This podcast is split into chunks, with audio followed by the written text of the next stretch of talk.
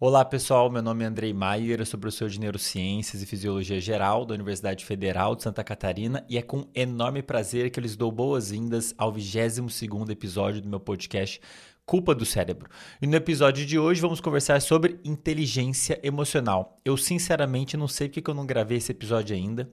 Ele deveria ser um dos primeiros, porque acredito que vai ser um dos mais úteis para quem quer que esteja escutando aí do outro lado, tá? No episódio de hoje quero conversar com vocês, como vocês viram aí no título, sobre quatro passos para que você pode adotar para você aumentar sua inteligência emocional, para você aumentar sua capacidade de lidar com as suas próprias emoções ou com emoções de outras pessoas. Inicialmente, naturalmente, quero conversar com vocês sobre inteligência, o que é inteligência, o que é inteligência emocional. Quero deixar claro para vocês que inteligência é uma coisa que a gente pode treinar que a gente pode de fato aumentar. Depois quero falar com vocês sobre como o cérebro processa emoções de um modo geral, a parte involuntária, a parte que a gente tem algum certo controle, vocês vão entender um pouquinho mais sobre isso. Logo em seguida, naturalmente, vou falar sobre os quatro passos necessários para você melhorar a sua forma de lidar com as emoções, né? E lá no final, quero usar como exemplo duas emoções que eu sei que muitas pessoas têm muita dificuldade em lidar e queria aproveitar então usá-las para discutir tudo isso que eu vou falar nesse episódio, que é a ansiedade e a desmotivação. Então, no final desse episódio, eu vou repassar tudo que eu falei no episódio ilustrando como que a gente pode, os passos que a gente pode adotar para conseguir lidar melhor com ansiedade e melhor com desmotivação, com aquele momento que você está mais desmotivado e tudo mais, né? Mas antes de continuar, queria aproveitar e pedir para você aí que está me escutando, me assistindo, seja lá qual plataforma você estiver usando, deve ter um botão aí que você pode clicar para dizer pela plataforma que você está curtindo esse episódio. Isso é super importante, pessoal. Muita gente manda mensagem perguntando o que pode fazer para ajudar nesse projeto e uma das principais coisas é essa. Quanto mais vocês interagirem aqui com esse episódio, dizendo que curtiu, deixando seu comentário, sugestão, melhor, porque a plataforma entende que é um material de conteúdo, beleza? Então já curte aí, já deixe seu comentário, sua dúvida, sua crítica, sua sugestão, isso é muito útil e eu realmente estou de olho nos comentários de vocês, nas perguntas de vocês para elaborar outros episódios, para esclarecer dúvidas lá no meu, no meu Instagram, quando eu faço live. Inclusive, quem quiser me acompanhar no Instagram também, meu arroba é arroba profandrei.neuro, eu faço lives lá para discutir esses temas, para esclarecer dúvidas e no meu TikTok, prof profandrei.neuro, onde eu posto pequenos cortes desses episódios que eu posto aqui é, para vocês, né? Na íntegra, beleza? Tá, vamos continuar, pessoal. Inteligência emocional. Antes de falar o que é inteligência emocional, então a gente vê o que é inteligência, pessoal. E a definição que eu trago aqui para vocês é uma definição mais geral. Existem várias formas de definir inteligência. Tem até uma galera da, da, que trabalha na computação, que trabalha com inteligência artificial, sistemas e tudo mais. Mas do ponto de vista neurocientífico, inteligência é a capacidade de um indivíduo, de um animal, de gerar respostas adequadas em uma situação específica, tá? Pode ser resolver um problema, mas não necessariamente é resolver um problema. Então você pode gerar, dada uma situação específica, um contexto específico, você está tocando música, está tendo que lidar com um problema, está conversando com uma pessoa, uma resposta inteligente é uma resposta adequada àquele contexto, uma resposta que seja de alguma forma positiva. Quanto mais rápido e melhor for a resposta, maior a gente diz que é a sua inteligência. Agora, um ponto muito importante sobre inteligência, pessoal. Isso é muito importante. Existem vários tipos de inteligência. Não existe um grande parâmetro que a gente pode avaliar numa pessoa para falar que ela tem uma inteligência geral. Existem vários tipos de inteligência. Vamos dar alguns exemplos aqui, por exemplo, inteligência espacial motora. Vamos usar como exemplo Messi e Ronaldinho Gaúcho. Tá? Se eu perguntasse para vocês, o que, que vocês acham do Messi e do Ronaldinho Gaúcho? Você acha que eles são inteligentes? Bom, depende, né? Você pode fazer uma série de avaliações. Muitas pessoas vão dizer que eles são gênios, pelas coisas que eles fazem lá no campo de futebol, mas muitas pessoas vão falar que eles não são tão inteligentes. Talvez o Ronaldinho Gaúcho, porque nunca lê um livro. Ah, quando eu, quando eu vejo a entrevista dele, ele parece que não consegue articular bem as palavras. Sei lá, tô, eu tô especulando aqui, tá, gente? Pelo amor de Deus. Ronaldinho Gaúcho, você que está assistindo esse episódio, tô usando só como exemplo, tá? Mas o que, que eu posso dizer sobre o Messi Ronaldinho Gaúcho ou qualquer outro jogador de futebol que dá um show no campo de futebol? Eles são muito inteligentes pelo menos em um aspecto específico, que é no aspecto de percepção espacial e controle motor. Fazer o que o Messi Ronaldinho Gaúcho fazem, pessoal, é muito difícil. Para você conseguir fazer aquilo, você depende de circuitos, de áreas no seu cérebro específicas, que estão fazendo todo o processamento necessário para você perceber o espaço, para você perceber o seu corpo, aonde está sua perna, onde está seu tronco, onde está seu braço, aonde está o corpo dos outros jogadores no campo de futebol, os adversários e os jogadores do mesmo time. Você tem todo, você realmente está dentro de um jogo, né? Você tem que levar levar a bola até o outro lado lá, chutar a bola para dentro do gol para marcar um ponto. Então tem uma série de informações que tem que ser computadas ao mesmo tempo. E essa computação que o cérebro precisa fazer para você conseguir, por exemplo, jogar futebol é super complexa. Para conseguir fazer o que o Messi e o Ronaldinho Gaúcho fazem, você tem que ter essas áreas, esses circuitos do cérebro muito bem organizados, muito bem treinados. São circuitos que foram ao longo dos anos moldados de modo a permitir com que eles façam o que eles fazem? Eles têm uma percepção corporal muito boa. Eles não precisam olhar o pé deles para saber onde está o pé deles, eles sequer olham a bola e eles sabem mais ou menos onde está a bola. Entendem? Então, isso é um tipo de inteligência. A gente pode dizer que eles são gênios do ponto de vista de percepção espacial, percepção corporal e controle motor, pelo menos naquele contexto específico. Ah, será que o Messi, se eles são tão inteligentes do ponto de vista motor, será que o Messi e o Ronaldinho Gaúcho vão jogar vôlei bem? Talvez não, porque eles têm os circuitos motores dele muito bem treinados para eles jogarem futebol. Eles talvez, talvez não consigam jogar vôlei também. Talvez eles nem saibam jogar vôlei, entendeu? Mas de qualquer forma, a gente pode dizer que eles têm uma grande inteligência do ponto de vista motor, pelo menos no contexto específico do, do futebol. Voltando lá para a definição de inteligência, né? Capacidade de gerar respostas adequadas em uma situação. Qual que é a situação? Você está num jogo de futebol, você tem que marcar ponto lá do outro lado. Tem que fazer gol lá do outro lado e marcar, fazer um ponto, fazer um gol, né? Falando assim, parece que eu não sei o que é futebol. Eu sei o que é futebol, tá, gente? Eu jogo. Jogava, pelo menos. Mas, enfim, é... para isso, né, você precisa de circuitos do cérebro específicos diferentes daqueles que você vai usar, parcialmente diferentes daqueles que você vai usar para jogar vôlei, por exemplo, tá? São mais ou menos os mesmos, claro, porque são circuitos envolvidos em perceber o corpo também, controlar os movimentos do corpo. Só que aí os movimentos do braço são diferentes dos movimentos da perna, né? Tem áreas do cérebro que controlam os movimentos do braço e tem áreas que controlam os movimentos das pernas. Então, não é exatamente o mesmo circuito, beleza? É, o mesmo princípio vale para alguém, por exemplo, que tem uma grande inteligência musical. Talvez você lembre aí de algum amigo que é assim que toca um monte de instrumento, que só de ouvir já sabe qual é a nota e nananã, e só de ouvir uma vez já consegue repetir a música, mesma coisa. Para você conseguir trocar um instrumento, trocar um instrumento musical, você precisa de circuitos do cérebro específicos, envolvidos com percepção aditiva, envolvidos em controlar os movimentos das mãos, por exemplo, se for tocar algum instrumento, que por sua vez vão gerar um estímulo sonoro que seu cérebro vai captar. Então, tem circuitos específicos envolvidos com a percepção da música, com a produção da música e tudo mais. O mesmo vale para línguas. Você pode conhecer uma pessoa que é muito inteligente do ponto de vista de comunicação. A pessoa é muito boa em construir sentenças, construir palavras, fala várias línguas, talvez. Existem circuitos específicos no cérebro envolvidos em você conseguir falar em você conseguir se comunicar da forma escrita, falada. E isso tudo, pessoal, que já fique claro, todas essas habilidades que dependem de circuitos, áreas específicas do cérebro, elas podem ser treinadas. Essa é a grande mágica do nosso cérebro que eu já falei em vários outros episódios. Nós somos capazes de aprender a vida inteira, se você fizer do jeito certo, com um sistema certo e tudo mais. Mas você, a gente é sempre capaz de aprender. Você é capaz de melhorar suas habilidades no futebol, você é capaz de melhorar suas habilidades na música, você é capaz de aprender outras línguas, você é capaz de melhorar sua comunicação, basta você treinar do jeito certo. Entendem? Então a gente tem circuitos específicos para funções específicas, tá? Todo mundo tem. Todo mundo tem essas inteligências. Você tem inteligência corporal de alguma maneira, espacial, motor. Você tem algum grau de inteligência musical, você tem algum grau de inteligência de comunicação. Né? Então a gente, todo mundo é em algum grau inteligente, dentro de todas essas casinhas de inteligência, né? E se vocês jogarem no Google, talvez você, alguns de vocês já estejam se lembrando, eu falando aqui de vários tipos de inteligência, vocês talvez se lembrem, para quem já leu sobre ele, sobre um, um camaradinho chamado Howard Gardner. um psicólogo da Universidade de Harvard, se eu não me engano, que alguns anos atrás, algumas décadas atrás, pro, pro, propôs a teoria das inteligências múltiplas. E ele propôs que existem oito tipos de inteligência, eu vou listar só algumas delas aqui, só para vocês terem uma ideia, tá? Espacial, capacidade de você perceber o espaço, o seu corpo no espaço. Naturalista, que é a sua capacidade de perceber o ambiente natural, o que, que é, é natural, o que, que é natural. Inteligência musical.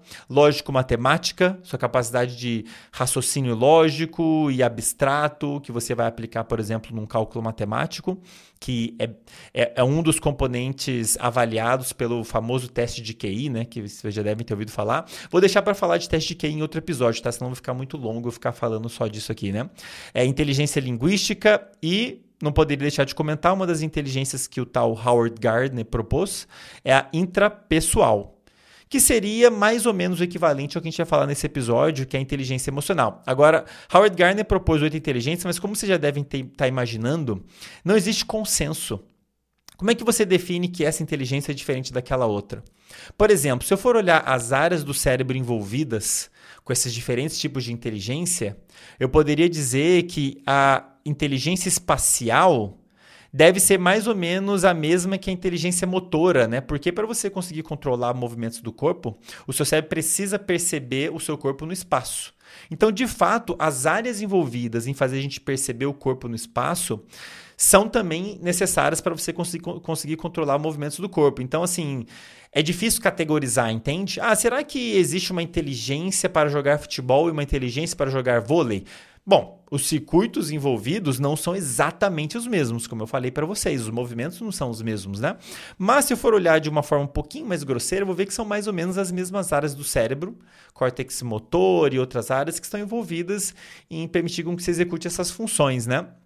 Beleza? Então, assim, é difícil, não há um consenso, existe um grande debate na literatura quais são as inteligências, quantas inteligências são, a gente pode pegar uma delas e dividir em mais de uma, ou pegar duas e entender que é a mesma coisa, mas de fato, isso o consenso é que nós temos múltiplas inteligências.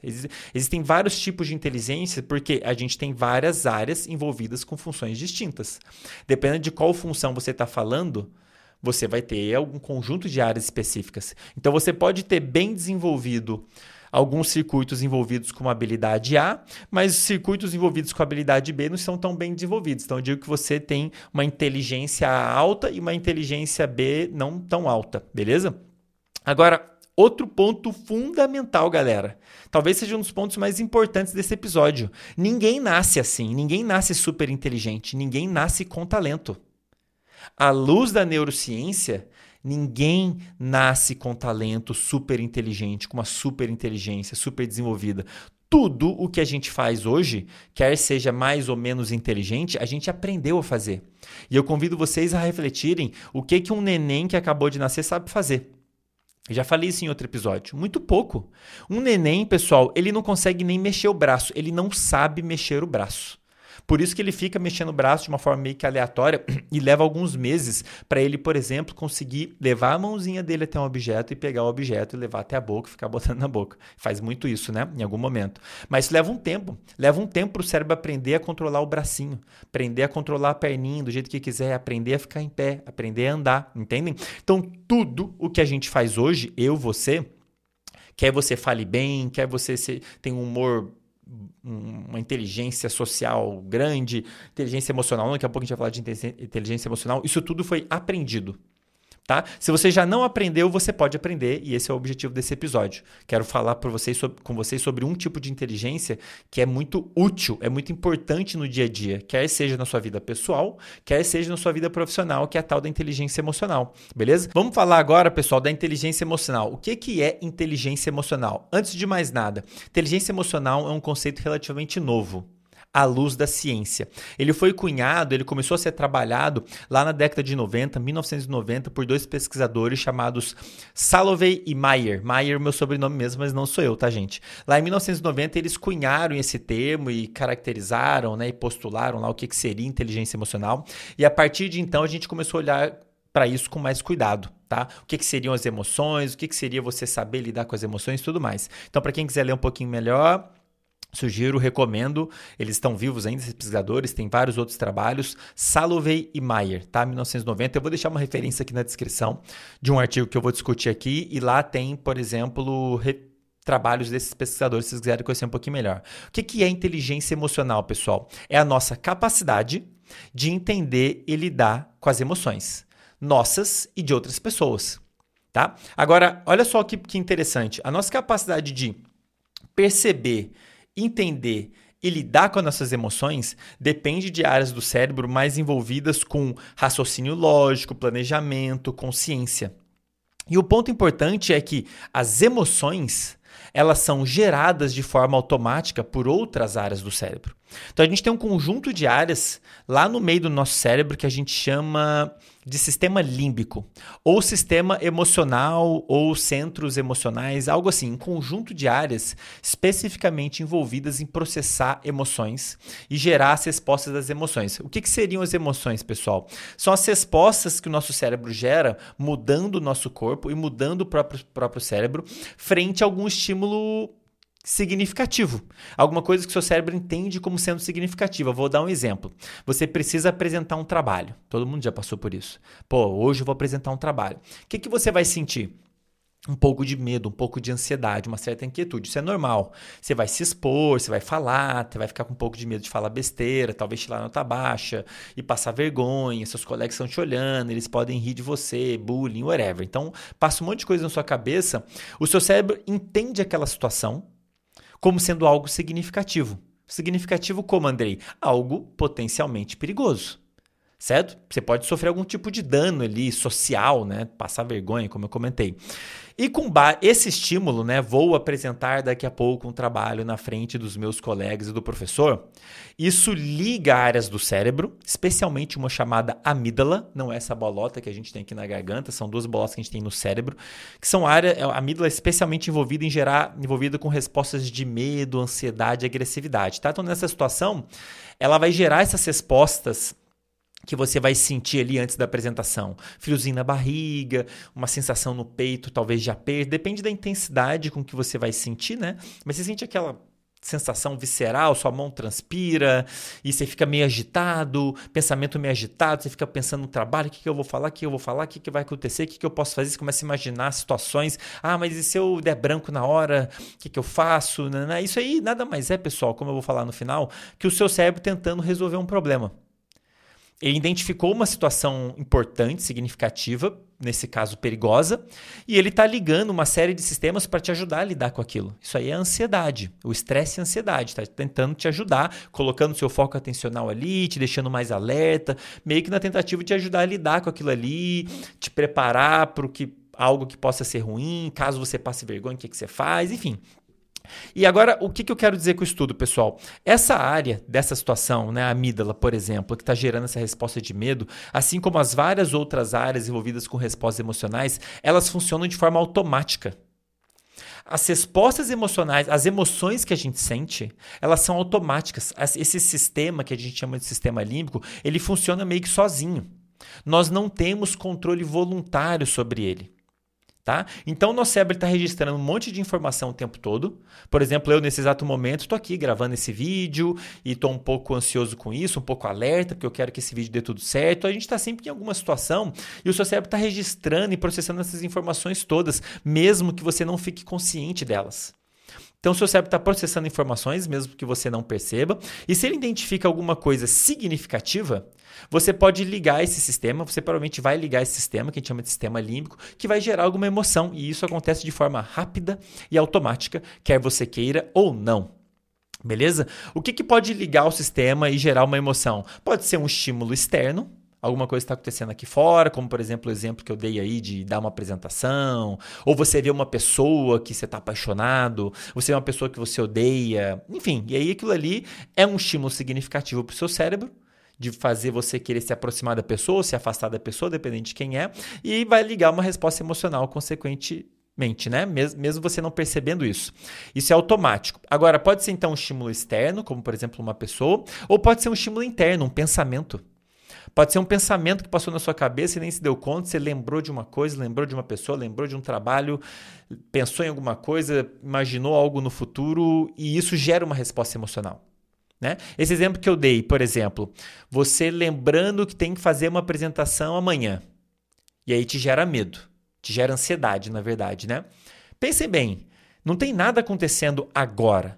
É amanhã. Talvez amanhã eu vá aí, apresentar um trabalho, talvez alguma coisa ruim aconteça, mas o simples fato de seu cérebro estar prevendo um estímulo significativo no futuro já é o suficiente para te gerar resposta emocional. É automático. Então podem ser estímulos externos, estímulos internos, beleza? E agora vem um ponto importantíssimo, pessoal. Talvez seja o ponto central desse episódio.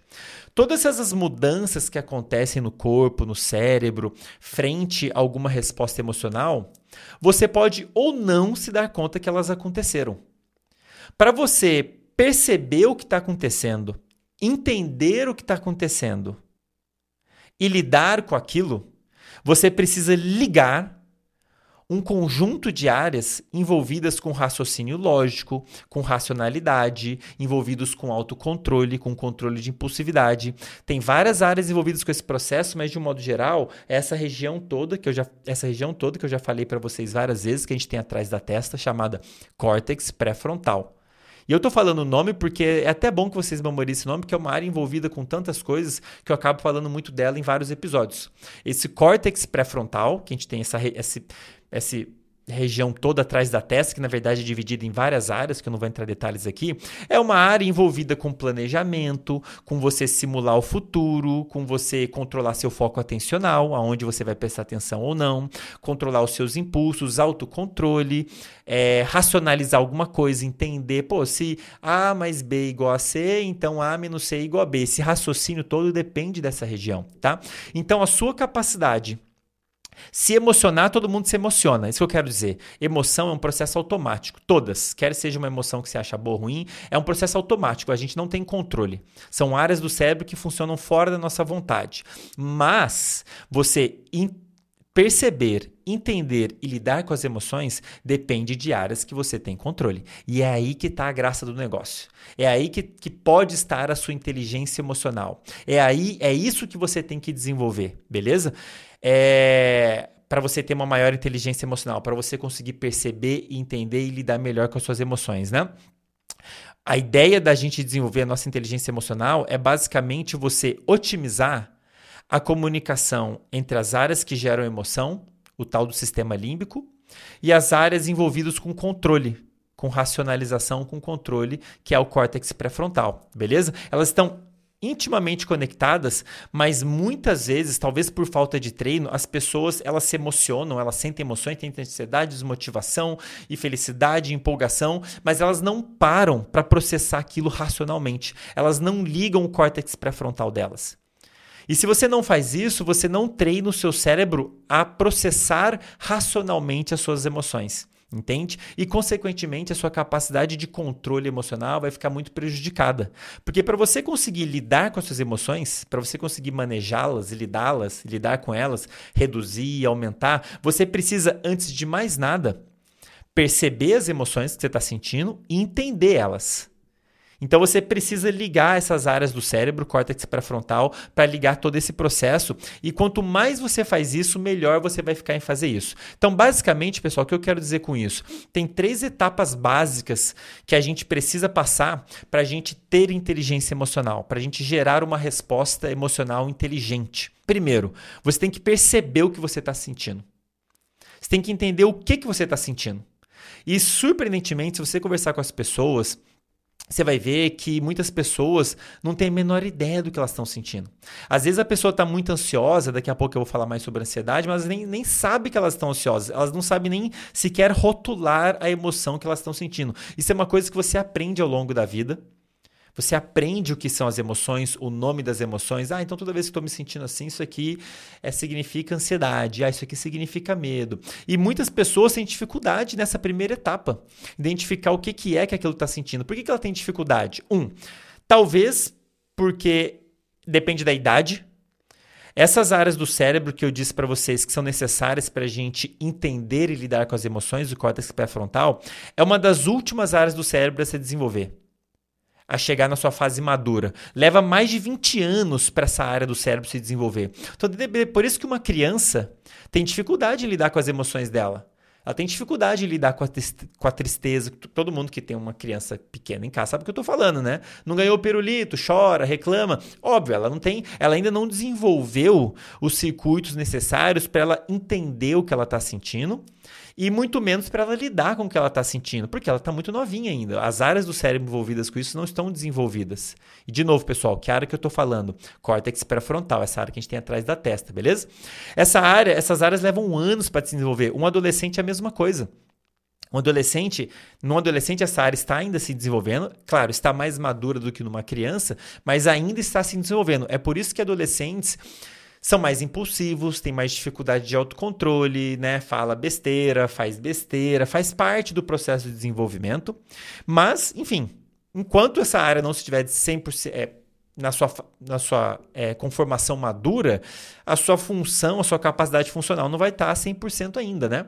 E a gente só atinge, essa área só atinge a sua maturidade depois de 20 e poucos anos, não é 18 anos, é 20 e poucos anos. Então, à luz da neurociência, a maturidade é, neural, maturidade do cérebro da pessoa, né? É, adolescência, ela só acaba lá nos 20 e poucos anos. Aí você realmente atinge a fase adulta, com o seu cérebro maduro capaz de lidar com os estímulos adequadamente, tá? Agora, pode ser também por falta de treino.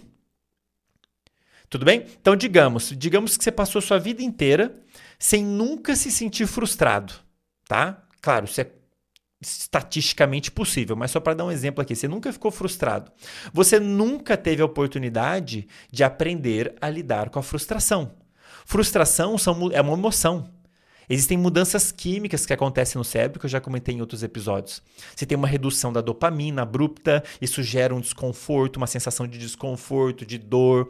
E tem todo um, um, um porquê por trás de você estar tá sentindo daquele jeito.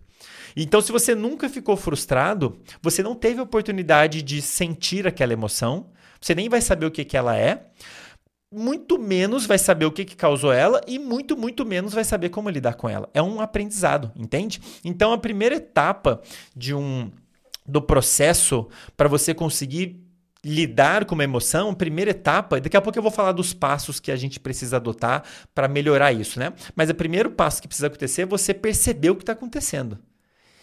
O que, que é que eu estou sentindo, tá? Segunda etapa, eu vou falar aqui mais genérico, depois vou entrar em mais detalhes, tá? Você precisa, você identificou, percebeu, você vai agora avaliar e entender o que você está sentindo. Você vai tentar descobrir o porquê. Por que, que eu estou sentindo? Já, já identificou que se está sentindo alguma coisa, estou ansioso. Por que, que você está ansioso? Qual que é a causa? E finalmente, depois de você, de você perceber o que está acontecendo e entender o porquê daquilo, você finalmente vai poder, talvez, saber como lidar com aquilo. E aí vem o como. Como lidar com essa emoção? O que, que eu posso fazer para diminuir ou amenizar ou aumentar essa emoção de acordo com a sua necessidade? Porque tem emoções que você quer diminuir, tem algumas que você quer controlar, manejar para ela não atrapalhar a sua vida muito, algumas você quer aumentar. Talvez, por exemplo, motivação. Vou falar isso no, no final do episódio, tá? Então, primeira etapa é o que eu estou sentindo, a segunda o porquê, e finalmente você vai poder saber o como lidar com aquilo, né? E agora os passos, pessoal, né? Então, então, de novo, né? Inteligência emocional, só para garantir que vocês estão entendendo, é a nossa capacidade de perceber, entender e lidar com as emoções nossas e de outras pessoas, beleza? É, a sua capacidade de fazer isso depende de áreas do cérebro, especialmente ali do córtex pré-frontal, que estão envolvidas com a nossa capacidade de racionalizar, de ter autocontrole, de controlar a nossa vida, controlar de certa forma, nossas emoções. Só que para você conseguir desenvolver isso, você precisa otimizar a comunicação dessa área do córtex pré-frontal, pré-frontal com as áreas envolvidas com gerar emoções, que é o tal sistema límbico ou sistemas emocionais. Tá? Então as informações sobre emoções elas têm que chegar no córtex pré-frontal para você saber o que está acontecendo. E vice-versa, o córtex pré-frontal ele tem capacidade de modular, de controlar em algum grau as áreas envolvidas com resposta emocional e consegue então, é, de certa maneira, aumentar a atividade dessas áreas ou diminuir de acordo com como você quer manejar aquela emoção, né? A gente precisa descobrir o que a gente está sentindo, por que a gente está sentindo, e aí finalmente a gente vai saber como lidar com aquilo. E só para fazer um parênteses aqui, existem testes, já vou comentar de dois deles, que são usados para medir a inteligência emocional de uma pessoa. Beleza? Um deles, talvez o primeiro, um dos mais famosos, é um que foi desenvolvido justamente pelos pesquisadores que postularam o que é inteligência emocional. É um teste chamado Meyer Salovey Caruso Emotional Test, MSCET. Só que é um teste grande, tem 140 itens para serem avaliados, mas um teste que pode permitir, e já vou comentar de um outro teste chamado Hall Emotional Test, tá? Mas vamos lá, pessoal, o que, que a gente pode fazer? Ah, tá, entendi o que, que é inteligência emocional, quero melhorar, quero melhorar minha capacidade de, de lidar com as emoções, o que, que eu posso fazer? Vou falar para vocês quatro passos que você pode adotar para melhorar a sua inteligência emocional. Dois deles você meio que já está fazendo. Olha que ótimo. O primeiro deles você já está fazendo, que é você entender que inteligência emocional é treinável, você melhora. Inteligência não é uma coisa que você nasceu com ela e é dura e imutável. Inteligência você pode melhorar, qualquer que seja. Sua inteligência motora, sua inteligência social, o que quer que seja, qualquer que seja a classificação que dê. Você pode melhorar. O mesmo vale para inteligência emocional. Você pode melhorar a sua capacidade de perceber suas emoções, de entender suas emoções e lidar com suas emoções. Não só isso, você pode melhorar sua capacidade de lidar com as suas emoções e com as emoções de outro, o que é uma das habilidades, como eu já falei para vocês, mais importantes para você lidar com suas coisas no dia a dia e na vida profissional, inclusive. Beleza? Então, o primeiro passo é saber que inteligência emocional é treinável. Beleza? Segundo passo, entender o processo, que é exatamente o que você está fazendo nesse episódio entender como é que funciona as etapas para você conseguir lidar com suas emoções e desenvolver a sua inteligência emocional. Que é o que eu estou passando aqui para vocês nesse episódio. Inclusive, tem trabalhos mostrando isso, galera. Para quem estiver duvidando de mim, vou deixar aqui na referência um trabalho recente do grupo da revista Nature, que é uma das revistas de maior impacto do mundo. É um grupo né, que tem várias revistas. E uma delas é a Humanities and Social Sciences Communications. Eles publicaram um trabalho. É um trabalho recente, não é um dos trabalhos de maior impacto do mundo, mas eu gostei desse trabalho porque é um trabalho recente e ele traz toda uma revisão da literatura para quem quiser ler. E o mais legal, é um trabalho que está aberto para qualquer pessoa. Eu vou deixar o link, você vai conseguir baixar ele, só que ele está em inglês. Tá? Mas aí, para quem quiser dar uma, uma, lida mais sobre esse conteúdo e, e, tem toda uma revisão ali sobre a literatura por trás disso, um trabalho que vai trazer isso legal.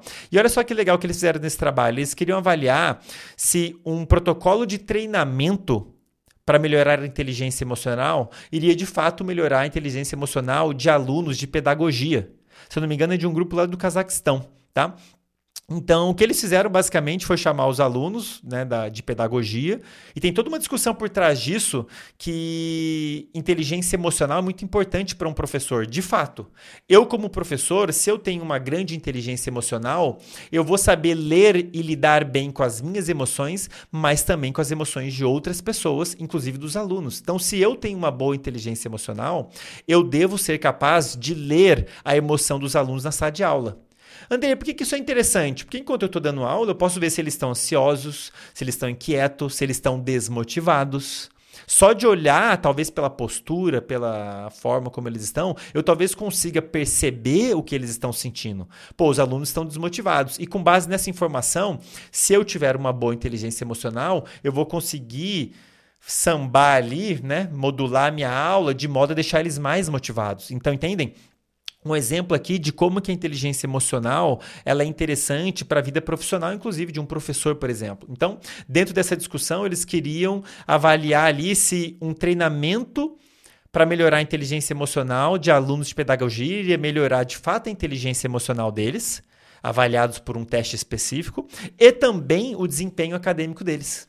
E olha só que interessante, aí eles passaram por um treinamento, um treinamento que aqueles pesquisadores que eu comentei desenvolveram, Meyer, Solovey, Caruso, na verdade acho que foi só o Meyer e o Solovey, eles têm um protocolo de treinamento lá, que é basicamente para você treinar todos os aspectos que eu acabei de comentar, né? Você treinar a sua capacidade de perceber as emoções, ah, então é isso que eu estou sentindo. Você tem capacidade de entender elas, ah, eu estou sentindo isso por causa disso. Você tem capacidade de expressar suas emoções, falar, ó, oh, eu estou sentindo isso por causa disso. E no final das contas, uma capacidade de você modular elas, lidar com elas. Ah, eu vou fazer isso então para diminuir ou para aumentar, né? Então seriam os componentes ali da inteligência emocional. O protocolo de treinamento envolve isso, envolve é, você você praticar isso, que é basicamente o que eu estou propondo que vocês façam na vida real, né? É, e aí o que eles fizeram foi, foi, esse treinamento e eles passaram antes do treinamento um teste chamado, como eu comentei com vocês, chamado Hall Emotional Test, teste emocional de Hall. Tem 30 itens, é um teste bastante utilizado para esse fim, para medir inteligência emocional. E ele mede basicamente cinco componentes esse teste: consciência emocional, quão consciente você está das suas emoções, o que, que você está sentindo a todo momento o, sua capacidade de manejar suas emoções, diminuir, aumentar, lidar com elas, se controlar. Automotivação, que na minha avaliação é uma das habilidades mais importantes que qualquer pessoa pode ter. Vou falar mais sobre isso no final desse episódio ainda. Empatia, sua capacidade de entender o que outros estão sentindo. Você olha e fala, ah, a pessoa está triste. Só de olhar a expressão facial dela, você já entende. Isso, isso, isso quer dizer que você tem, em, pelo menos, algum aspecto de inteligência emocional. Não é todo mundo que consegue fazer isso bem, se colocar no lugar de outras pessoas, né? E tem gente que é péssimo em fazer isso. E, e o quinto componente que esse teste mede é o manejo de emoções de outros. Então, né, você vê, a pessoa está triste, você consegue de alguma maneira é, ajudar a pessoa melhorar, manejar as emoções da pessoa de alguma maneira, deixá-la mais ou menos ansiosa, enfim, de acordo com o seu objetivo, né? É, beleza? Então são cinco componentes que esse teste mede. Aí eles viram que os alunos, antes do treinamento, né, vamos supor aqui uma nota de 0 a 100, né? Antes do treinamento, eles tiraram as seguintes notas nesses itens que eu comentei para vocês: 52, 37, 52, 65, 59. Então ficaram ali com uma média de 50 nesses índices que eu comentei. Depois do treinamento, a nota deles aumentou significativamente nesse teste. O, o, o, a inteligência emocional deles, avaliado por esse teste, aumentou. De 52 foi para 88, de 37 foi para 69, os itens, né? De 52 para 81, de 65 para 87, 59 para 81. Então, de uma média 5 passou lá para uma média 8, digamos assim. Um aumento significativo, o que ilustra, de novo, esse trabalho não é um super trabalho, é só para dar uma ideia, assim, para quem quiser ler um pouquinho mais sobre o assunto, mas ilustra que como que você estar consciente do que é inteligência emocional, das etapas do componentes, e você treinar isso, isso de fato te pode aumentar é, ajudar você a aumentar sua inteligência emocional, aumentar sua capacidade de lidar com as suas emoções. Isso que é a graça, é isso que eu quero passar para vocês nesse episódio, e é por isso que eu falei lá no início que esse, na verdade, tinha que ter sido um dos primeiros episódios que eu tinha que ter gravado, não sei porque eu não gravei antes, porque ele é muito útil ele é muito útil mesmo, tá? Basicamente, essas etapas que eu vou colocar agora para vocês de como praticar de como treinar a sua inteligência emocional, é basicamente isso, em boa parte, que é feito na terapia cognitivo-comportamental. O psicólogo ele vai sistematizar esse processo e te ajudar nesse aprendizado. Tá? Então vamos lá, que aprendizado é esse? Quais são as etapas? Então falamos, falamos de duas: entender que inteligência emocional é treinável. Dois, entender o processo que é o que vocês estão fazendo nesse, nesse episódio. Passo número 3, talvez um dos mais importantes. Você precisa virar um cientista das suas próprias emoções. É isso. É assim que você vai ficar muito inteligente do ponto de vista emocional. Talvez você vire um gênio para lidar com as suas emoções, com a sua ansiedade, com a sua desmotivação. O que, que seria você virar um cientista? Primeira coisa que você precisa fazer é você parar para o que você está fazendo, tudo.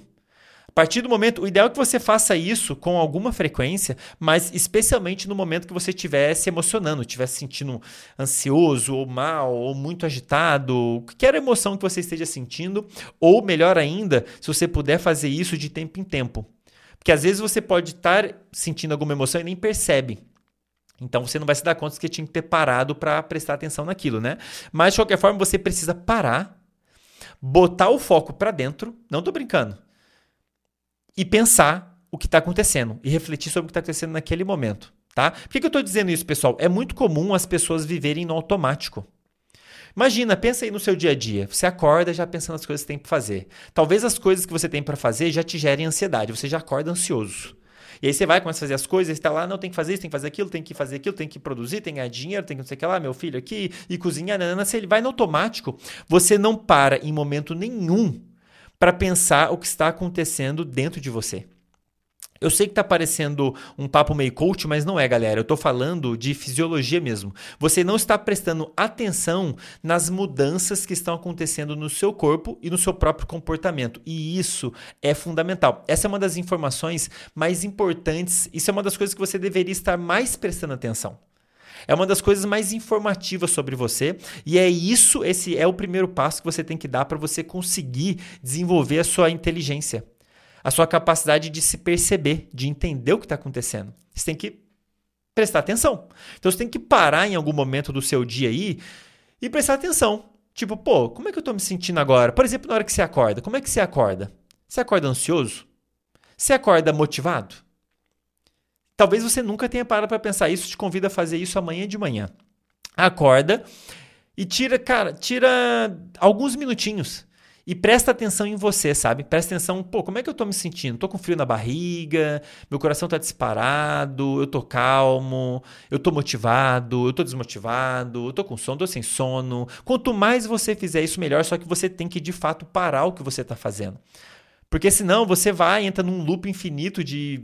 entra no automático de viver respondendo a estímulos externos. Você só responde, né? Mandaram você fazer isso, mandaram você fazer aquilo, amanhã tem uma prova, não sei que lá. Você não para hora nenhuma. E a gente tem que parar e a gente tem que deliberadamente colocar o foco atencional para dentro. Já falei sobre foco atencional. Adivinha que área do cérebro está envolvida em controlar o foco atencional? Córtex pré-frontal. A tal área que a gente precisa usar. Quanto mais você usa essa área, melhor ela é, mais forte ela fica e melhor você vai ser em usar as funções que ela permite que você use, por exemplo, controlar a atenção. Colocar o foco atencional para dentro e presta atenção em como você está se sentindo. Isso se chama consciência emocional. Muita gente tem isso pouquíssimo desenvolvido porque não tiveram oportunidade de fazer isso. Isso é uma coisa que é interessante até você estimular uma criança a fazer. A criança está lá frustrada, começa a chorar. O legal são os pais ajudar ela a lidar com aquilo, mas inclusive ajudar ela a ela lidar com aquilo sozinha, com sua orientação como pai, né? Então, poxa, olha como é que você está se sentindo, olha o que está acontecendo, vamos, respira, ensina a criança a respirar. Então, isso tudo é fundamental para a gente aprender a ter a famosa consciência emocional. Você tem que ligar o seu córtex pré-frontal, usar ele e processar essas informações emocionais, beleza? Isso é, não é importante, é necessário para você conseguir lidar com emoções suas e de outras pessoas. É necessário acontecer. Tá? É necessário. Dentro dessa, dessa, dessa, desse passo, virar um cientista de emoções, vou colocar dois passos, tá? Então seria o passo 3A e o passo 3B. O passo 3A é você reconhecer o que você está sentindo. Então você vai colocar parar, coloca o foco para dentro e tenta reconhecer o que está rolando. Quanto mais específico você for, melhor. Tá? A gente chama isso de granular emoção, transformar em grãozinho. Quanto mais específico você for, o que, que porque às vezes é uma coisa muito vaga, né? Ah, tô sentindo uma agitação. Mas como assim uma agitação? O que, que é exatamente que você está sentindo? Você está ansioso? Você está desmotivado? Você está excitado? Você pode estar. Agi... Ah, estou sentindo uma agitação. Tô... Meu coração está disparado. Pô, isso aí pode ser porque você está ansioso, porque você está apaixonado, porque você está empolgado. Pode ser uma coisa boa, pode ser uma coisa ruim. Então, quanto mais específico você for, melhor. Então você vai tentar reconhecer, como um bom cientista, você vai tentar reconhecer exatamente o que está acontecendo e vai tentar rotular isso. Se você não tem um nome para isso, inventa um nome. Estou sentindo a ansiedade do meu trabalho, sei lá. Quanto mais estou sentindo ansiedade do trabalho, uma coisa mais específica você for, melhor. E aí isso me leva ao, ao passo 3B, que é você entender o que está acontecendo. Pô, estou sentindo isso, por quê? Você acordou, digamos, como eu falei para vocês fazerem amanhã de manhã, acordou. Presta atenção em você, como é que você está se sentindo. E tenta entender o porquê. Você tá motiv... Por exemplo, você está motivado? Sim ou não? Pô, não estou motivado, cara. Eu nem queria sair da cama. Poxa, por que, que você não. Por que, que você está desmotivado? É por causa do trabalho? É por causa de uma pessoa no trabalho? É por causa do trabalho em si? É por causa do horário do trabalho? É por causa. Por quê? Por que, que você está sentindo daquilo. E vocês vão ver, como eu vou comentar mais para frente, esse processo por si só vai te. Gente, é mágico o negócio. Esse processo por si só vai te permitir olhar para você mesmo e para o mundo com outros olhos você vai enxergar o mundo com os outros olhos. Eventualmente, você vai até passar por um processo que a gente chama de ressignificação. Uma emoção que tem um significado negativo para você, talvez mude o significado dela. Talvez você, como você está racionalizando aquilo, talvez você veja que aquilo na verdade nem é tão ruim quanto parecia antes. Ou talvez você possa ver que, inclusive, não só não é ruim, que na verdade é uma coisa boa. Aquele estímulo, aquela causa que está fazendo você se sentir mal, vai começar a não te fazer se sentir mal e talvez você possa até inverter o negócio. Falar, não, na verdade isso aqui não é ruim, na verdade isso aqui é bom. Na verdade isso aqui que eu achava que era ruim é uma coisa que na verdade está me ajudando. Que é um processo comum de acontecer em pessoas, por exemplo, que têm ansiedade, que estão tratando ansiedade. A pessoa acaba vendo que a ansiedade, pessoal, já falei isso várias vezes, não é uma emoção ruim. Eu sei que muitas pessoas têm dificuldade de lidar com ela, já vou falar um pouquinho mais sobre ela, mas ela por si só não é uma emoção ruim. É uma emoção e como qualquer outra emoção, ela é boa, ela é útil para te ajudar a lidar com aquilo que está te, te evocando aquela emoção.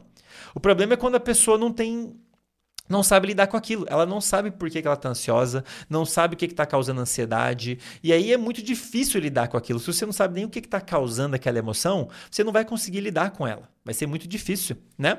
E no processo de você perceber a emoção e entender ela, isso por si só já muda completamente o cenário. Você pode de fato começar a ver as emoções com, com outros olhos beleza? Você ressignificar a emoção. E o ideal, pessoal, então, o passo 3, né? Talvez um dos mais importantes é você virar um cientista das suas próprias emoções, para, coloca o foco para dentro e pensa, percebe o que está acontecendo, reconhece e tenta entender o que está acontecendo. O porquê daquilo, beleza? O ideal é que você tente fazer isso um hábito. Eu, isso é um hábito para mim, pessoal. Sendo sincero com vocês, mesmo antes de eu estudar isso tudo, mesmo antes de eu me tornar cientista, eu não sei porquê, eu sempre tive de fato esse hábito de ficar me monitorando. Eu não sei se foi algo que talvez meus pais tenham me passado, então agradeço muito aí minha mãe, que deve estar me assistindo, me ouvindo, e meu pai, se eles me ajudaram nesse processo. Mas eu, eu, eu sei que eu tenho esse hábito já há muitos anos de fazer isso. O tempo todo eu faço isso, eu sempre sei como eu estou me sentindo. Quer seja uma coisa boa ou ruim. Às vezes eu fico muito triste, pessoal, né? O pessoal me acompanha no Instagram, vê e tal, tal, mas, pô, como qualquer outra pessoa, às vezes eu fico desmotivado, às vezes eu fico triste. Faz parte da vida, né? O importante é você. Você não vai evitar a tristeza. Não tem como. Você não vai evitar ficar triste, você não vai evitar ficar ansioso, você não vai evitar ficar desmotivado. É estatisticamente impossível você evitar essas emoções, a não ser que você tenha algum, algum transtorno mental que cujas áreas envolvidas em gerar essas emoções estejam não estejam funcionando direito. Caso contrário, você vai senti-las, faz parte da vida. A questão é, quando elas acontecem, você sabe, você percebe na hora, você detecta? Sim. Tá, você entende o que está acontecendo? Por que, que você está sentindo daquele jeito? Sim, beleza. E aí você sabe o que fazer para lidar com aquilo? Seja lá o que quer que seja emoção, com, seja lá como ela estiver afetando sua vida, você sabe lidar com aquilo? Sim, não? Então, isso é uma prática. Você treina isso. Para cada uma das emoções. Como eu disse, você pode, treinando esse processo, ficar expert em lidar com ansiedades, com ansiedade do trabalho. Você pode ficar expert em lidar com desmotivação. Toda vez que você ficar desmotivado, isso vai acontecer. Toda vez que você ficar frustrado, isso vai acontecer. Você vai detectar, vai entender o motivo e vai lidar com aquilo. Essa é a ideia. É muito legal, galera. É muito legal você ter esse aprendizado. É muito útil. O ideal é que você faça disso um hábito. Toda hora você. Realmente um hábito. Você de tempo em tempo você para e se monitora e faz uma autoinvestigação, mesmo ninguém te pedindo para fazer isso, galera. Isso pode ser parte do processo terapêutico com a TCC? Pode. Inclusive, é isso basicamente que eles fazem. Terapia cognitivo-comportamental. É uma terapia baseada nos processos cognitivos, pensamentos que estão passando e o seu comportamento e como que isso está relacionado às suas emoções, por exemplo. Ah, eu estou muito ansioso. Tá, peraí, vamos, vamos, vamos ver aqui. O que, que passou na sua cabeça logo antes de você ficar ansioso? Ah, passou tal coisa. Ah, então quer dizer que será que tal coisa é o que está te causando ansiedade? Poxa, realmente, não tinha me ligado. Pô, realmente, toda vez que eu penso em tal pessoa, eu fico ansioso. Entende? A ideia é você explicitar os seus pensamentos, suas emoções, o seu comportamento, de modo a você racionalizar aquilo. O que, que você está fazendo? Você está usando o seu córtex pré-frontal. está desenvolvendo ele e você está treinando ele para você perceber, entender e lidar com aquela emoção. É isso, tá? Então faça disso um hábito. Quanto mais você fizer, melhor. Quanto mais você fizer, mais você está treinando os circuitos envolvidos em te fazer ficar, virar um gênio emocional, beleza? Com o tempo, pessoal, no início talvez possa ser difícil, tá? Ah, Andrei, mas eu fico ansioso, nem percebo que eu tô ansioso. Com o tempo vai ficando mais fácil. Como eu disse, quanto mais você faz, melhor seu cérebro fica em fazer aquilo. Quanto mais você se treinar a perceber suas emoções, melhor você fica nisso. Mais fácil vai, vai, vai ser você fazer isso, mais rápido você vai, vai fazer isso. Então você vai se sentir, já vai, já vai detectar na hora. Ah, tô ansioso. Na hora, porque você está bom em fazer isso, entende? Então isso é um processo de aprendizado. Envolvem mudanças, mudanças nos circuitos do cérebro. Essas áreas que eu estou comentando com vocês, sistema límbico, córtex pré-frontal, elas mudam. As conexões mudam e fazem você ficar bom em perceber suas emoções e lidar com elas, assim como Ronaldinho Gaúcho ficaram bons em guiar a bola até o gol. É um treino, é um aprendizado, beleza? Só que outros circuitos nesse caso, beleza? Agora, vocês vão perceber uma coisa. As respostas que você pode estar sentindo emocionais são muito variadas. É até difícil dizer para vocês, ah, procure identificar emo tais emoções A, B, C e D, porque a, o vocabulário de emoções que cada um de nós tem varia muito. Depende muito da sua experiência prévia. Talvez você nunca tenha tido que lidar, felizmente, com o luto. Você nunca tenha perdido alguém muito querido. Se você nunca perdeu alguém muito querido, você nunca teve a oportunidade de aprender a lidar com essa emoção do luto. É uma coisa nova, é uma coisa diferente. Você só vai conseguir lidar com isso de alguma forma depois que isso acontecer. É claro que você pode ter feito outros tipos de treino que podem te ajudar nesse momento. Por exemplo, se você já aprendeu a lidar com perdas de um modo geral, talvez isso te ajude a lidar com a perda de uma pessoa. Mas não vai ser a mesma coisa porque você nunca perdeu uma pessoa querida antes, certo? Então, é, vocês vão ver que as respostas emocionais são muito variadas, então é ideal que você identifique o seu vocabulário emocional.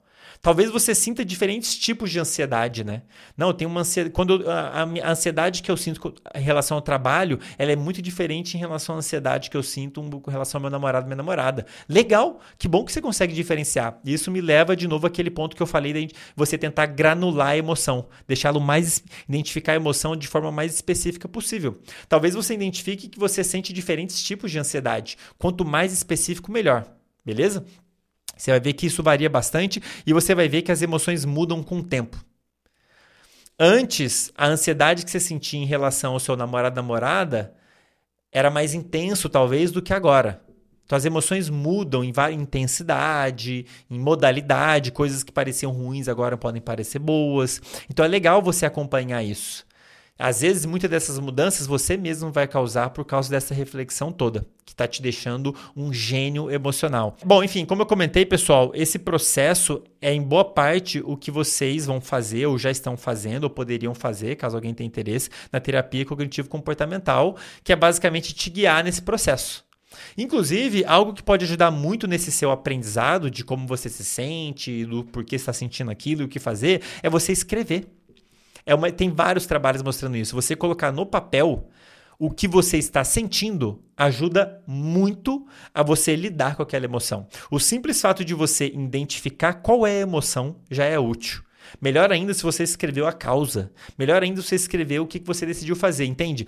Esse trabalho investigativo, como eu comentei, você virar um cientista de você mesmo, se você conseguir colocar ele no papel, melhor ainda. O processo de aprendizado vai ser ainda mais eficaz, é muito eficiente. Então você pode começar a fazer isso.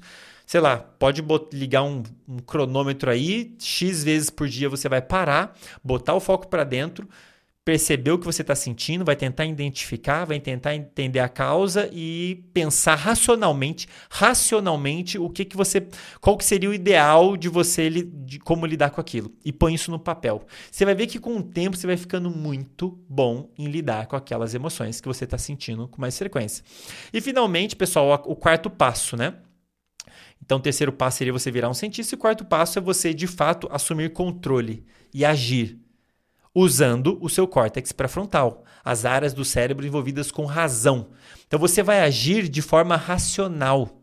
E isso é super importante, pessoal, que vocês entendam o seguinte: emoções, de um modo geral, quer sejam boas ou ruins, elas mudam a forma do nosso cérebro de funcionar. Então elas mudam a nossa capacidade de tomar decisões. E isso é muito bem caracterizado na literatura científica.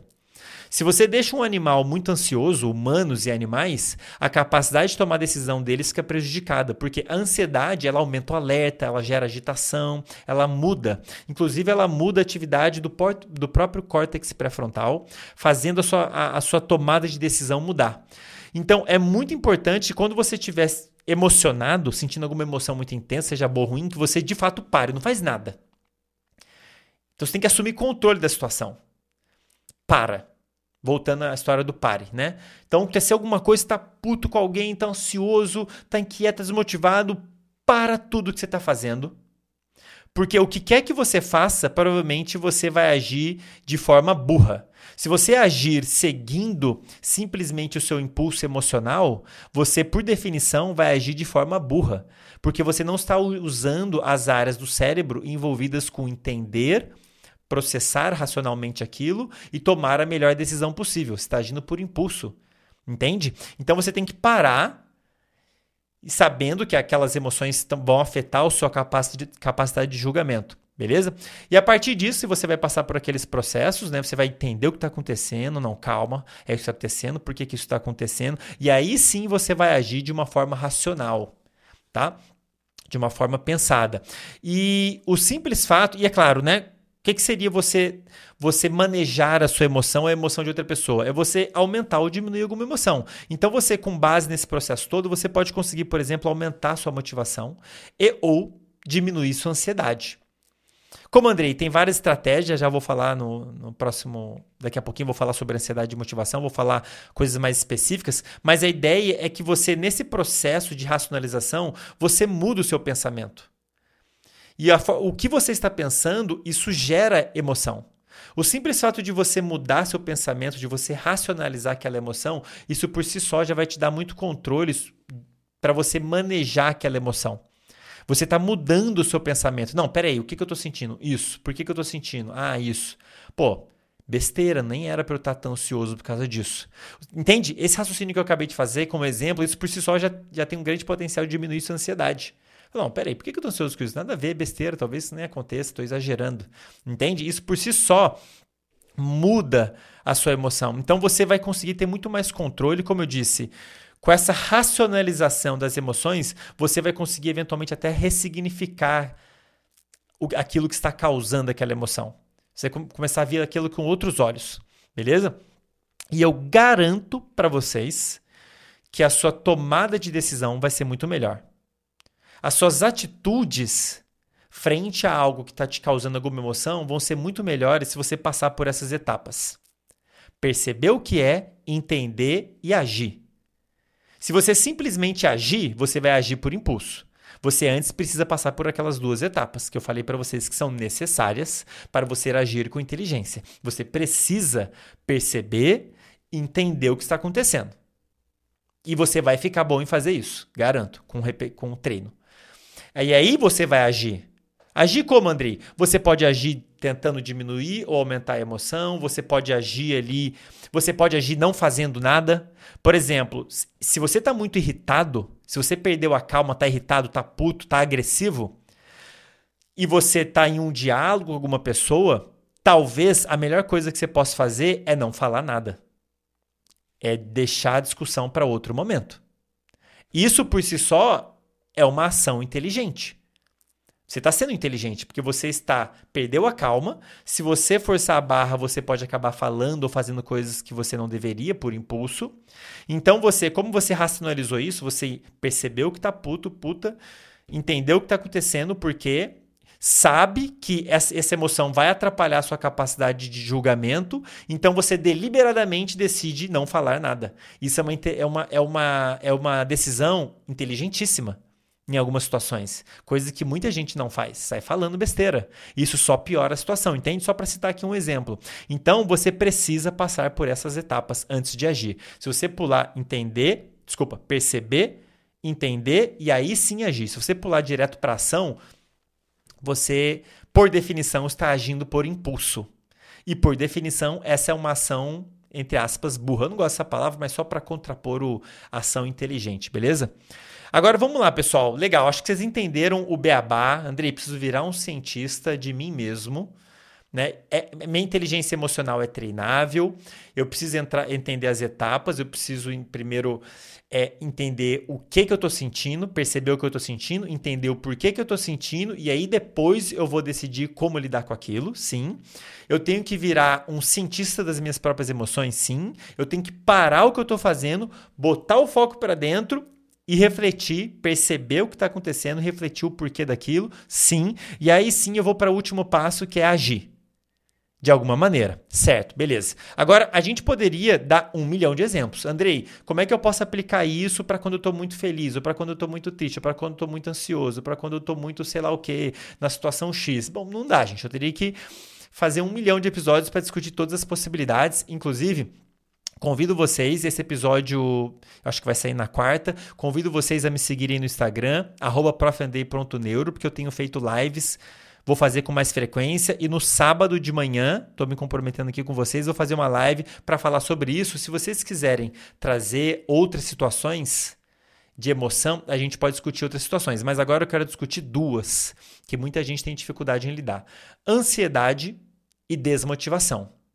Andrei, como é que eu aplico isso tudo quando eu estiver muito estressado e ou ansioso? Ou o que, que, eu posso fazer quando eu estou muito desmotivado para lidar com a desmotivação barra frustração? Vamos lá, estresse e ansiedade. O que, que é estresse e ansiedade, pessoal? Dito em linhas gerais, não vou entrar em detalhes, nada mais é do que uma resposta de medo que o seu corpo está gerando, o seu cérebro está gerando frente a algum estímulo que está presente, algo potencialmente perigoso, que pode trazer algum dano físico, profissional, social, ou algo no futuro, que seria ansiedade. Seu cérebro está detectando algo potencialmente perigoso amanhã, daqui um mês, e está te gerando uma resposta, parece medo agora, né? Quais são os sintomas? Uma certa agitação no corpo e na mente, digamos assim, mental, né? Você sente um uma sensação no peito, talvez depende da intensidade da ansiedade, mas talvez uma, uma sensação esquisita para respirar, frequência cardíaca está meio irregular e a frequência está maior, o coração está disparando, mão sua, um friozinho na barriga, uma agitação mental, você não consegue focar em nada direito, sua capacidade de focar no trabalho está difícil.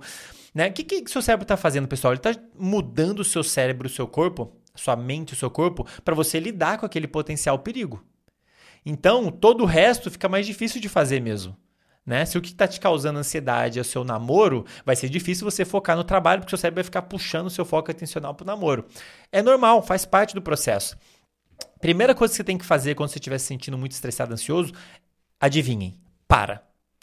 Gente, e às vezes, eu não tô brincando, como eu disse para vocês, isso já é um hábito para mim, eu faço muito isso, é muito útil, acho que talvez seja uma das coisas, uma das minhas maiores habilidades, que talvez seja um dos principais motivos para eu ter alcançado é, os meus objetivos de vida, muitos deles pelo menos. Mas às vezes essa pausa que você faz, ela vai tomar um tempo. Faz parte. Tem duas opções. Ou você fica ali batendo cabeça, tentando fazer o que tem que fazer, ou você para, tira alguns minutos, talvez algumas horas. Dependendo da situação, às vezes você tira um dia inteiro, pega um dia de folga só para isso. Você tem que parar, botar o foco para dentro e entend... primeiro identificar que você está ansioso, estressado. Putz, cara. Deixa eu ver aqui. Pô, tô agitado, cara. O que, que é isso? É, eu tô ansioso. Pô, tô sentindo uma ansiedade. E aí vem o segundo ponto, segundo passo que você tem que fazer para lidar com ansiedade e estresse? A causa. Identificar, entender a causa. Por que raios eu estou tão estressado? É muito trabalho? É porque eu estou tendo trabalho e ao mesmo tempo cuidar dos meus filhos? É porque meu namorado, minha namorada fica me enchendo o saco, desculpa o linguajar? Por que, que eu estou tão estressado tão, e, e, tão, ou tão ansioso? É o, é o meu trabalho? E esse é um ponto, de novo, você, tá, você virou um cientista de você mesmo. Você realmente está botando foco para dentro e está tentando racionalizar isso. Isso vale ouro, galera. Se você for fazer terapia, TCC, é isso, em boa parte, que o psicólogo vai tentar te ajudar a descobrir. O que raio está te deixando ansioso? É tudo? É o trabalho? É falta de dinheiro? É dinheiro demais? É falta de pessoas perto de você, alguma coisa está causando aquilo. E isso é fundamental para você, num terceiro passo, conseguir talvez evitar aquilo que está te causando ansiedade. Talvez seja uma pessoa. Pô, é uma pessoa que te deixa ansiosa? Num primeiro momento, se estiver te atrapalhando demais, e você identificou que é uma pessoa, talvez uma ação muito inteligente seja você evitar a pessoa. Talvez não seja uma, uma, uma atitude por defini, defini, definitiva, porque é uma pessoa que você não pode evitar para sempre, digamos, né? Mas muito eficaz, né? Se você viu que você está ansioso, está atrapalhando sua vida, essa ansiedade. Se identificou a causa, é uma pessoa. Uma possibilidade é você evitar a pessoa. Isso é uma possivelmente uma resposta muito inteligente. Ou você pode ressignificar aquilo, como eu já falei para vocês. Pode falar, pô, na verdade, pô, por que eu tão ansioso com o trabalho? Porque, ah, porque talvez as pessoas me passem. Talvez o meu chefe me mande fazer um relatório. Estou ansioso com isso. Tá, mas no pior das hipóteses, se ele te pedir para fazer o relatório, isso vai ser um. Qual o problema disso? Vai ser tão ruim assim? É, realmente. Qual o problema de fazer um relatório? Não vai ser tão ruim. Entende? Você ressignificou completamente. Agora, aquele relatório que você estava te gerando ansiedade, você identificou, e agora você vê ele de outro jeito. Fala, bom, na verdade, não é tão ruim assim, é só um relatório. No pior das hipóteses, eu faço rapidinho o relatório, sei lá. Entendem? Só para dar um exemplo aqui, tá, pessoal? E finalmente, é, parou percebeu, identificou, entendeu. Andrei, tá, eu tô ansioso, faz parte. Sentir ansiedade faz parte, todo mundo fica. Existem algumas estratégias, com o tempo, conforme você vai passando por essas etapas, você vai conseguindo controlar melhor a sua ansiedade. Se você se ressignificar a causa, ressignificar o que está causando, você pode começar a sentir menos. Mas eventualmente você vai sentir ansiedade, estresse, faz parte da vida. Andrei, tem alguma coisa que eu posso fazer para me ajudar a lidar ali em tempo real? Sim, respiração. Já comentei com vocês em outro episódio, tem um episódio só sobre ansiedade. Se você mudar o seu padrão de respiração, você pode, na hora, diminuir a sensação de ansiedade para, na hora, você diminuir aquela emoção, te ajudar a lidar melhor ali no que é com a, situação. Por exemplo, André, eu vou falar em público. Pô, tá me deixando ansioso, faz parte. O que, que eu posso fazer para dar uma diminuída naquela sensação, naquela agitação toda? Mudar seu padrão de respiração assim, ó. Você, provavelmente sua respiração, se, se você prestar atenção, ela está irregular e está frequente. Você está sem perceber, está respirando assim, irregular, com uma frequência maior. Você, você vai voluntariamente mudar isso. Você vai mudar aumentando a amplitude da sua inspiração e vai expirar devagarzinho, assim, ó.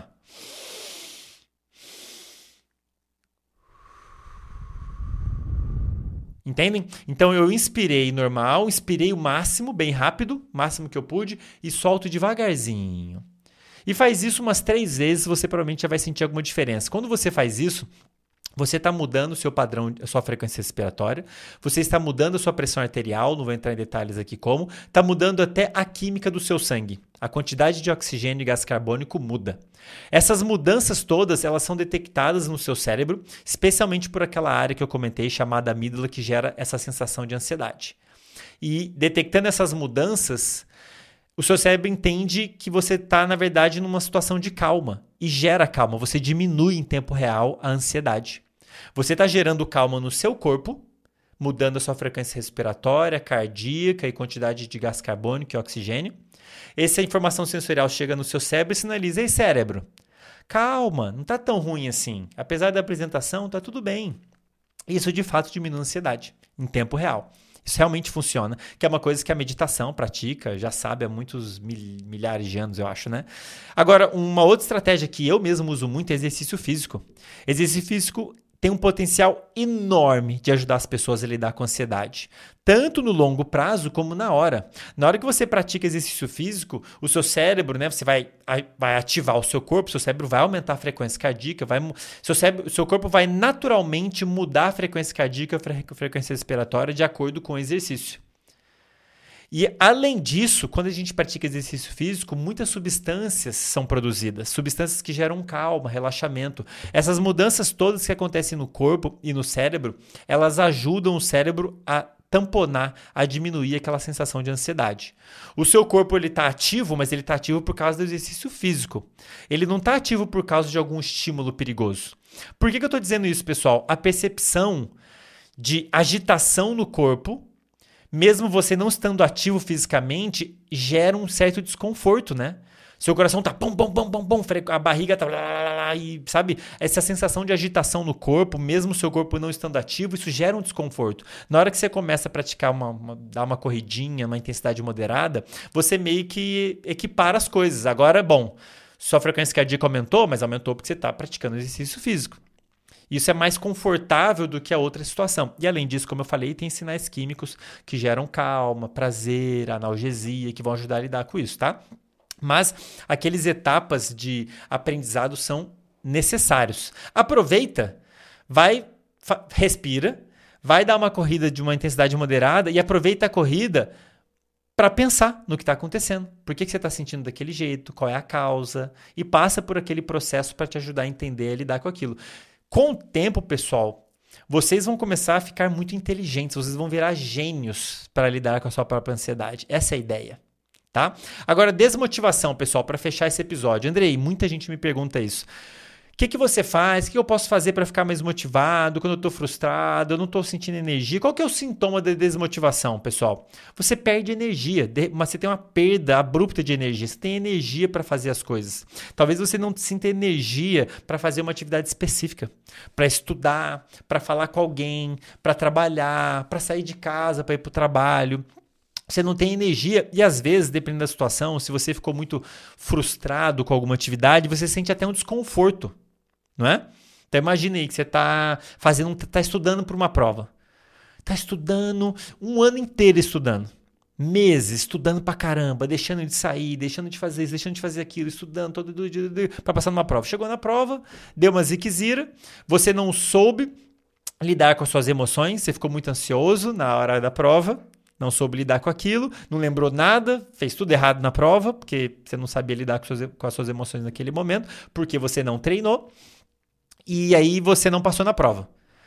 Gente, todo mundo já passou por isso ou por algo parecido. O que, que você sente logo em seguida? Dor, sofrimento, dói mesmo. Esse desconforto visceral nada mais é do que a gente chama de frustração. Isso envolve mudanças químicas no cérebro. Seu cérebro estava lá, gastando energia, esforço, esforço, esforço, esperando colher uma recompensa ali no final que era passar na prova. Você não passou na prova. Ou seja, você se esforçou pra caramba, gastou energia e não teve o que era esperado. Isso muda o seu cérebro quimicamente, não vou entrar em detalhes aqui, porque eu já falei bastante em outros episódios, mas você tem, uma, por exemplo, uma queda abrupta da sua dopamina e isso gera aquela sensação de desconforto. Essa mudança química, essa queda da dopamina é justamente o que gera aquela sensação de perda de energia, de perda de vontade de fazer qualquer coisa, aquele desconforto físico. Todo é estatisticamente impossível você não passar por isso em algum momento. Não faz parte do processo de aprendizado. Com o tempo você aprende que para ganhar tal recompensa você tem que ter tal esforço, mas isso faz eventualmente você vai tentar e não vai conseguir, faz parte, uma prova, uma tentativa, tentar tentar conquistar alguém, tentar uma prova, tentar conquistar um emprego, tentar melhorar alguma coisa, tentar uma habilidade, enfim, faz parte. Você se esforçou e não conseguiu, faz parte do processo de aprendizado. E dói. Aprender gasta energia e é, em alguns aspectos, um pouco dolorido em alguns momentos. O que, que você pode fazer? Andrei, estou muito desmotivado, fiquei muito frustrado. O que eu posso fazer para me motivar de novo para fazer essa prova? O que eu posso fazer para me motivar de novo para né, voltar a engrenar um negócio. Ponto número um, adivinha o primeiro passo? Para, para tudo, para. Faz parte. Você tem que ter paciência. Vai doer mesmo. Falo isso, gente, comigo também é assim. De tempo em tempo alguma coisa acontece que eu fico frustrado por algum motivo. Bom, você tem que parar o que você está fazendo. Tem que ter paciência, porque isso faz parte do processo. Não adianta você tentar evitar tristeza ou frustração ou ansiedade. Você só vai se cansar fazendo isso e talvez fique mais frustrado ainda, porque você não vai conseguir. É impossível você evitar as emoções, elas vão vir. Tá? Você tem que abraçar a tristeza. Não tô brincando, eu sei que tá parecendo papo clichê coach, mas é real. Abraçar no sentido de ela vai acontecer, o melhor que você faz é prestar atenção nela. Porque qual que, qual que é a nossa tendência? Na hora que você fica triste, na hora que você fica, ah, levei um fora, não passei na prova, ou qualquer coisa que você não gosta, a ideia é você tentar fugir daquilo. Mas não é isso que você deve fazer, você tem que fazer o contrário. O ideal é você prestar atenção naquilo. Claro, né? Tô pensando. Existem quadros clínicos em que isso tem que ser feito com cuidado, por exemplo, uma pessoa com depressão, é já uma outra história, tá? Tô falando aqui de pessoas que não estão dentro de algum transtorno mental grave, né? Mas a ideia é você não é fugir daquele, daquela emoção, é você prestar atenção nela. E, e, é uma coisa muito contra-intuitiva, porque a gente quer não pensar naquilo. Né? Ah, eu levei um fórum, não quero nem pensar nisso, vou me distrair, vou sair. Você está perdendo uma enorme oportunidade, uma enorme oportunidade de aprender muito com aquilo e se tornar mais inteligente e saber lidar melhor com aquilo. As suas chances de sucesso dependem disso. As suas chances de sucesso, seja lá no que for, conquistar pessoas, conquistar o um emprego, ter mais dinheiro, depende disso. Então aproveita essa oportunidade. Eu sempre aproveito, eu sei que dói, mas para, paciência, para, coloca o foco atencional para dentro. Cara, por que, que eu estou sentindo assim? Por que, que eu estou me sentindo tão mal? Por que, que eu estou tão sem energia? E aí você começa a pensar, presta atenção em como você está se sentindo, o seu corpo. Poxa, uma desconforto visceral. E nossa, vontade de não fazer nada, quero ficar no quarto escuro porque eu estou muito frustrado, estou na bad. Presta atenção em tudo que está acontecendo, tudo. E aí vem a segunda parte. Que, por que, que você está assim, cara? Por que, que você está tão desmotivado, está sentindo tanto desconforto? Você tem que entender a causa. Isso talvez seja uma das partes mais importantes e vale ouro, como eu falei para vocês lá na ansiedade. Descobrir a causa da ansiedade é que é a mesma coisa.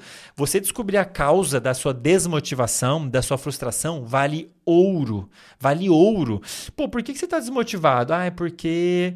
Poxa, porque eu tentei, tentei, tentei e não consegui. Beleza, mas por que, que você não conseguiu? Será que é porque você não tentou o suficiente? Será que é porque você tentou errado? Por exemplo, você ficou estudando um ano inteiro para a prova. Será que você estudou certo? Se você usou.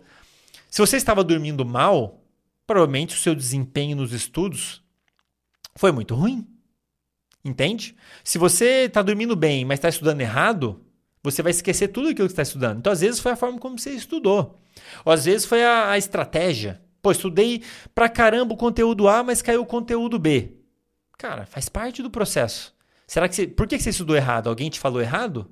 Alguém te orientou errado? Você que decidiu? Será que não é a hora de vocês pedir ajuda de alguém que sabe sobre aquela prova específica? Alguém que poderia te dizer, Andrei, não é o conteúdo A que cai, é o conteúdo B que cai mais. Entende o que eu quero dizer? É muito importante você mastigar isso tudo. E você só vai conseguir fazer isso colocando o foco para dentro e usando o seu córtex pré-frontal. Você precisa usar seu córtex pré-frontal para fazer esse racionalizar isso tudo. Né? O que, que eu fiz? O que, que eu fiz de errado? Será que foi uma coisa minha? Será que. Nananã, nananã? Isso dói, pessoal. Isso dói. Mas, de novo, isso vale ouro, porque você vai aprender muito com isso. Você vai começar a entender muito bem como que o mundo te afeta. Você vai começar a entender tudo que te causa ansiedade, tudo que te deixa desmotivado, e você começa a entender também tudo que te deixa bem, tudo que te deixa motivado. E aí, nesse processo da desmotivação, você vai entender a causa, né? Pô, estudei errado. É... Será que a sua expectativa não estava alta demais?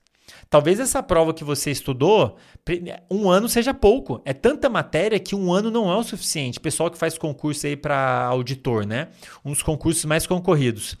Bom, um ano será que é o suficiente? Uma pessoa que está partindo do zero, não sabe nada do conteúdo que cai num, num, concurso desse. Um ano será que é o suficiente? Será que não precisa dois? Entende o que eu quero dizer? Será que sua expectativa não estava alta demais de achar que você ia passar estudando só um ano? Pode ser. Talvez a sua expectativa tivesse alta demais. Não foi o seu esforço que foi insuficiente, ou sua estratégia que foi inadequada, foi sua expectativa. E isso é um aprendizado. Você, com o tempo, começa a aprender a controlar suas próprias expectativas, por exemplo. E isso vale ouro do ponto de vista de motivação. A gente vê as pessoas que estão sempre motivadas, né? Influencers, Eu, particularmente, eu acredito que eu tenho uma facilidade de me automotivar, mas é porque eu já faço isso já há muitos anos. Já literalmente, literalmente há anos que eu faço isso.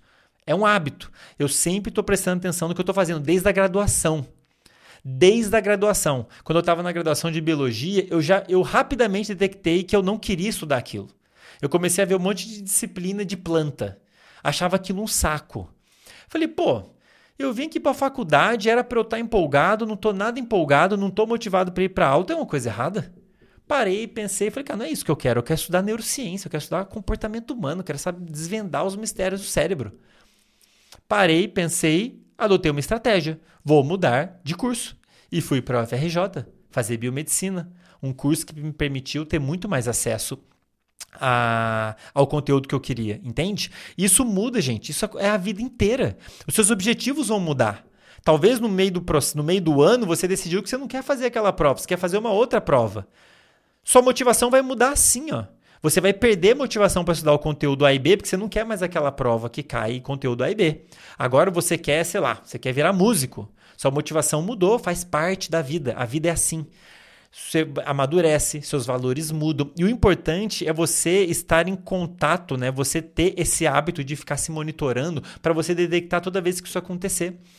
E do ponto de vista, na minha opinião, pessoal, de tudo que eu já falei nesse podcast, eu acho que essa é uma das coisas mais importantes. A sua capacidade de automotivação talvez seja uma das habilidades mais importantes que você tem para desenvolver. E para fazer isso, você vai precisar passar por essas etapas: parar, botar o foco para dentro, perceber o que você está sentindo e refletir sobre aquilo. Isso toma tempo e esforço. E vale a pena. Porque com o tempo você começa a se conhecer muito bem. Você começa a ficar muito fera em se monitorar. Toda vez que você ficar desmotivado, você vai, pá, tô desmotivado.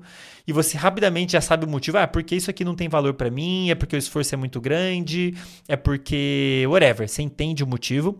E aí vem a terceira etapa. Se você sabe como você está se sentindo, a emoção, a causa, entender, você sabe muito bem o motivo, você vai saber lidar com aquilo. Nesse caso, por exemplo, de motivação, a ideia, a terceira etapa, é você criar um novo planejamento. Bom, eu estou desmotivado porque eu não passei na prova, certo? E eu pensei bastante, eu acredito que eu não passei na prova porque eu estudei errado. Eu não tive orientação. Então, sabe o que eu vou fazer? Eu vou pegar procurar ajuda daquele fulano que sabe pra caramba de estudos, vou pegar uma, um planejamento com ele e aí sim vai funcionar. Gente, no que você fizer esse raciocínio, anota o que eu tô te falando. No que você construir esse raciocínio, você vai ver que magicamente, entre aspas, sua motivação vai surgir do nada. Não é do nada, teve um processo por trás. Você identificou, entendeu e planejou de novo. Agora o seu cérebro, mais uma vez, ele está visualizando uma recompensa, um motivo. Ele sabe o que tem que ser feito para chegar ali. É tudo que o seu cérebro precisa para te gerar energia, para estimular sua dopamina, te fazer sentir energia, empolgação, para mergulhar naquilo de novo. E isso é infinito a sua vida inteira. Talvez você tente de novo, talvez você não consiga de novo. E você faz esse processo de novo. Você, pô, por que, eu não consegui? Talvez você não sofra tanto na segunda vez, porque você já colocou a expectativa mais próxima do real. Você se esforçou de uma maneira mais consciente. Entende? Então, no segunda vez, mesmo que você não passe na prova, talvez você não sofra tanto. Porque você fala, pô, não, mas espera aí. Ah, tá, deve ser também, pô, deve ter sido aquilo ali, deve ter sido tal estratégia. Fazer o seguinte, vamos fazer agora, vou fazer esse ajuste aqui. Com o tempo você vai ficando muito bom em se automotivar. Talvez você fique tão bom que você vai entrar para essa turma que fala que motivação não importa. Galera, motivação é uma das coisas que mais importa na nossa vida. De verdade, do ponto de vista fisio neurocientífico, fisiológico mesmo. Eu acredito, como eu já falei para vocês, que as pessoas que falam que não importa é porque elas, sem perceber, elas ficaram muito boas em se motivar. E reparem, essas pessoas realmente elas são muito motivadas. É, não sei o que, acordar de manhã. Não, não, eu acho que a pessoa está tão boa em se motivar que ela é, é, igual aquela, é igual aquele professor que sabe tanto de matemática que ele esquece o que, que não é saber matemática e dá uma aula difícil pra caramba que ninguém entende nada, sabe? A pessoa tá, sabe tão, tanto, tão, com tanta profundidade sobre aquilo que ela esquece o que, que é não saber. E fala assim: ah, isso aqui é, não é importante, isso aqui é simples, nem, nem vou falar nada para eles, porque isso aqui eles já devem saber. Não é. É importante sim. Você só esqueceu porque você já está muito à frente, né? Eu acho que é o que acontece com essa galera que fala que motivação não importa. Eles são muito bons em se automotivar. E eles sequer se deram conta das etapas que eles mesmos usam para se motivar que provavelmente é isso que eu estou falando para vocês. Você sabe quando você está desmotivado, você sabe o motivo e você sabe se motivar. Não, vou fazer assim, vou fazer assado e você gera motivação. Parece que do nada, mas não é do nada. Beleza, pessoal? Bom, como eu disse, dá para a gente aplicar essas etapas que eu falei para vocês em praticamente todas as emoções. Não vou ficar falando aqui nesse episódio, já estamos aqui com quase uma hora e meia desse episódio. Espero que vocês tenham curtido. Quem quiser me acompanhar, quem quiser discutir isso mais a fundo, tem aqui uma referência na descrição que eu vou deixar para vocês lerem, que todo mundo tem acesso. Mas convido vocês também a me seguirem lá no Instagram, profandrei.neuro. Eu estou fazendo lives, vou fazer cada vez com mais frequência lives para bater um papo com vocês, só eu e vocês. E no próximo sábado eu vou vou fazer uma live para falar desse assunto de novo, para esclarecer dúvidas, se vocês quiserem fazer considerações. Então, estão convidados. Próximo sábado, acho que de manhã, vou fazer essa live. Chega lá para a gente bater um papo e discutir outras emoções e tudo mais. Espero que tenha ficado claro, pessoal. Eu tenho aqui meu roteiro, mas nem sempre eu dou uma improvisada, nem sempre não, não é uma coisa muito dura, né? Nem sempre eu não sei se eu vou conseguir é, explicar de forma clara para todos vocês. Se vocês têm alguma dúvida, alguma consideração, alguma sugestão, por favor, deixa aqui no comentário. Eu estou lendo tudo, eu estou acompanhando. Sugestões de outros episódios, podem deixar também. Isso me ajuda bastante a planejar os próximos episódios. Eu, ainda que eu não consiga responder todos vocês, eu estou de olho, tá? Estou de olho, estou monitorando, estou acompanhando. É... No mais, pessoal, espero que vocês tenham curtido, que vocês que esse episódio seja útil para a vida de vocês.